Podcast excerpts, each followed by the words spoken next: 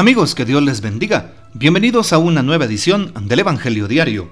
Estamos a miércoles 26 de octubre, en esta trigésima semana del tiempo ordinario. Para hoy recordamos y celebramos en la liturgia de la iglesia a San Albino Obispo, a San Fulco Obispo, a Luciano y Marciano Mártires, a San Armando Obispo y también a San Evaristo. Evaristo nació por los años 60 de una familia judía asentada en las tierras griegas, amplio conocedor de la Sagrada Escritura. El día 27 de julio del año 108 sucedió al Papa Anacleto. Fue humilde y docto en la predicación y defendió la fe de los errores gnósticos. El martirio de Evaristo, aunque tradicional, no está probado históricamente. Se cree que murió siendo Trajano emperador hacia el año, año 117. Pidamos pues la poderosa intercesión de San Evaristo. Para hoy, tomamos y contemplamos el texto del Evangelio según San Lucas, capítulo 13, versículos del 22 al 30. En aquel tiempo Jesús iba enseñando por ciudades y pueblos, mientras se encaminaba a Jerusalén. Alguien le preguntó, Señor, ¿es verdad que son pocos los que se salvan? Jesús le respondió, Esfuércense por entrar en la puerta, que es angosta, pues yo les aseguro que muchos tratarán de entrar y no podrán. Cuando el dueño de la casa se levante de la mesa y cierre la puerta, ustedes se quedarán afuera y se pondrán a tocar la puerta diciendo, Señor, ábrenos. Pero él les responderá, no sé quiénes son ustedes. Entonces le dirán con insistencia, hemos comido y bebido contigo y tú has enseñado en nuestras plazas. Pero él replicará, yo les aseguro que no sé quiénes son ustedes. Apártense de mí todos ustedes, los que hacen el mal. Entonces llorarán ustedes y se desesperarán cuando vean a Abraham, a Isaac, a Jacob y a todos los profetas en el reino de Dios y ustedes se vean echados fuera. Vendrán muchos del oriente y del poniente, del norte y del sur, y participarán en el banquete del reino de Dios. Pues los que ahora son los últimos serán los primeros, y los que ahora son los primeros serán los últimos. Palabra del Señor, gloria a ti, Señor Jesús. Qué importante entonces que nosotros tomemos en cuenta lo que hoy San Lucas nos manifiesta. Jesús enseña por ciudades y pueblos. Y alguien pregunta, ¿es verdad que pocos se van a salvar? ¿Cómo responde Jesús? Diciendo, sí, muchos se salvan, no, pocos se salvan. Jesús responde dándonos una clave de cómo actuar. Esfuerzo. Necesitamos esforzarnos para entrar en el reino, para salvarnos. ¿Qué esfuerzo?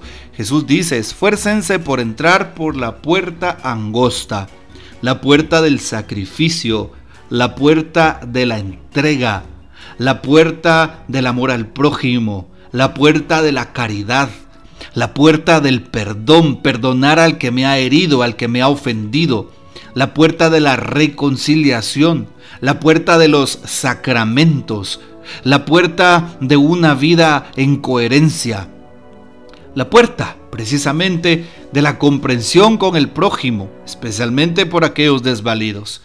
Así es, la puerta entonces por la cual han entrado todos los santos.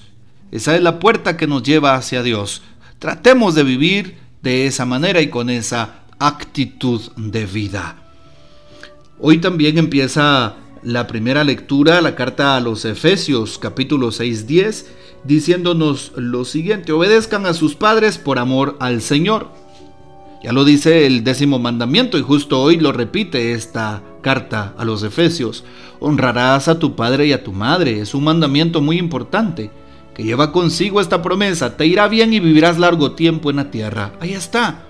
Hoy da instrucciones para los hijos y da instrucciones para los padres.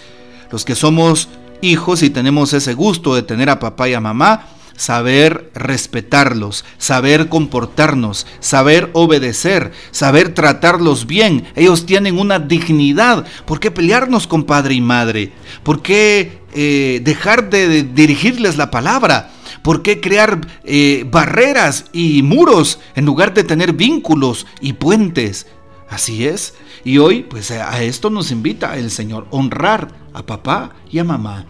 Y también sobre los padres, no exasperen a sus hijos, fórmenlos, corríjanlos. Sí, dice el día de hoy, con docilidad y sencillez de corazón. Pues ahí está. También las instrucciones para que los papás no desesperen a sus hijos, no les pongan cargas que no pueden cargar, sino más bien que sean pues dóciles, que sean padres de probadas virtudes y sobre todo padres que les hablen con el ejemplo, sí, que sean amorosos con sus hijos. Es lo que en otras palabras nos está diciendo Jesús, eh, mejor dicho San Pablo, en la primera lectura de este día, capítulo 6 a los Efesios. ¿Qué decimos también sobre el Evangelio que pues estábamos meditando? Continuamos haciendo esta meditación y Jesús nos invita a esforzarnos. Esfuércense por entrar por la puerta angosta pues ancha es la puerta que lleva a la perdición. Y los que pasen por esa puerta quedarán fuera, fuera del reino, fuera de la salvación universal. Y no vaya a ser que el Señor nos diga, no sé quiénes son ustedes, cuando toquemos a la puerta y querramos entrar. ¿Y cuál es esa puerta ancha? La puerta del vicio, la puerta de las malas amistades, la puerta del pecado, sobre todo el pecado grave, ¿sí? La puerta de las injusticias, la puerta de, la falta de decisión, sobre todo decisión, eh, decisiones claves de vida que pueden ayudar al prójimo, ¿sí? La puerta de la mentira, de la crítica, es esa la puerta, la puerta que es ancha que lleva a la perdición, ¿por qué? Porque todo eso no cuesta. La puerta del pecado, la puerta del mal. El mal nos lleva por esa puerta, por ese rumbo. Por eso debo de cuestionar mi vida, hacer una autoevaluación y darme cuenta cómo estoy comportándome con los demás, cómo me llevo con el prójimo, qué tipo de carácter o actitud tengo con aquellas personas que están a mi alrededor. Hoy esta es la invitación a que podamos ser personas íntegras, capaces de reconocer a Cristo en nuestras vidas, pero capaces también de vivirlo en nuestro corazón y en nuestro diario vivir. Vivir la caridad, vivir el perdón, vivir la fraternidad, vivir la ternura de Dios en los demás, para no entrar por la puerta ancha, sino más bien por la puerta angosta que nos lleva a Dios. Hoy por eso estamos invitados, estamos invitados a entrar en el banquete eterno, pero pues evidentemente nos urge convertirnos, nos urge cambiar de actitud, nos urge también tener una, eh, un mejor estilo de vida. ¿Sí? Una vida que brote del Espíritu, una vida que busque alabar a Dios, una vida que esté siempre identificada con los sacramentos, una vida que se aleje del pecado. Esa vida es la que nos pide hoy el Señor. Bueno, escuchemos siempre la voz de Dios, la voz de su palabra y tratemos de poner por obra lo que el Señor siempre nos pide.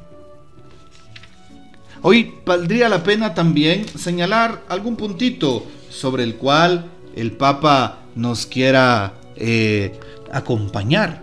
¿Y qué dice el texto de el Papa Francisco?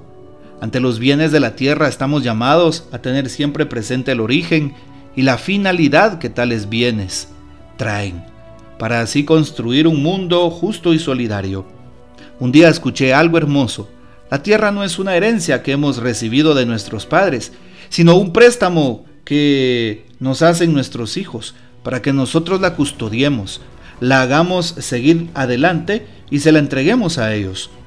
Tres actitudes. Elegir a partir de la dignidad de la persona, ser hombres y mujeres testigos de caridad, no tener miedo de custodiar la tierra, que es madre de todos. Esto es lo que nos dice precisamente hoy el Papa Francisco. Y por eso le pedimos al Señor que nuestra salvación vaya en torno a nuestra caridad, a nuestra manera de responderle a Dios, a nuestra forma de trato con el prójimo, pues que tengamos una mejor actitud con los demás. Que el Señor nos bendiga, que María Santísima nos guarde y que gocemos de la fiel custodia de San José. Y la bendición de Dios Todopoderoso, Padre, Hijo y Espíritu Santo descienda sobre ustedes y permanezca para siempre. Amén. Comparte este audio y hasta mañana.